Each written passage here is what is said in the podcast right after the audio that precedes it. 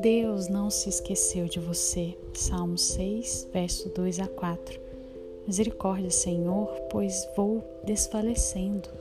Até quando, Senhor? Até quando? Salva-me por causa do teu amor leal.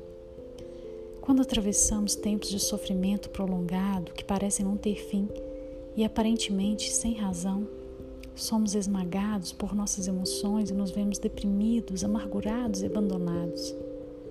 É como se até mesmo Deus tivesse esquecido de nós, permitindo-nos ser afligidos ao extremo, a ponto de nos desesperarmos até mesmo da própria vida. Aos poucos, perdemos as forças para lutar, pois não vemos uma luz no fim do túnel. E perguntamos: Até quando, Senhor? Mesmo sem ouvir a resposta, precisamos crer que o Senhor, Todo-Poderoso, o soberano Deus, o Criador dos céus e da terra, nos ama, tem um alto propósito naquilo que nos permite acontecer e mantém absoluto controle sobre todos e sobre todas as coisas.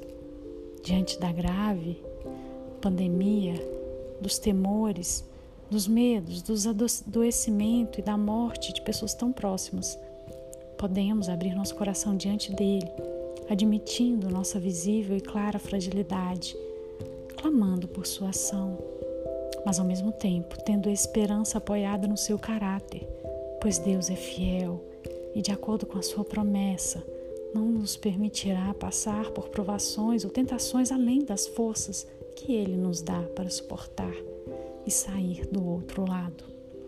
Mais capazes e mais fortes ainda para, independente das situações, não ceder às grandes e intensas pressões da vida.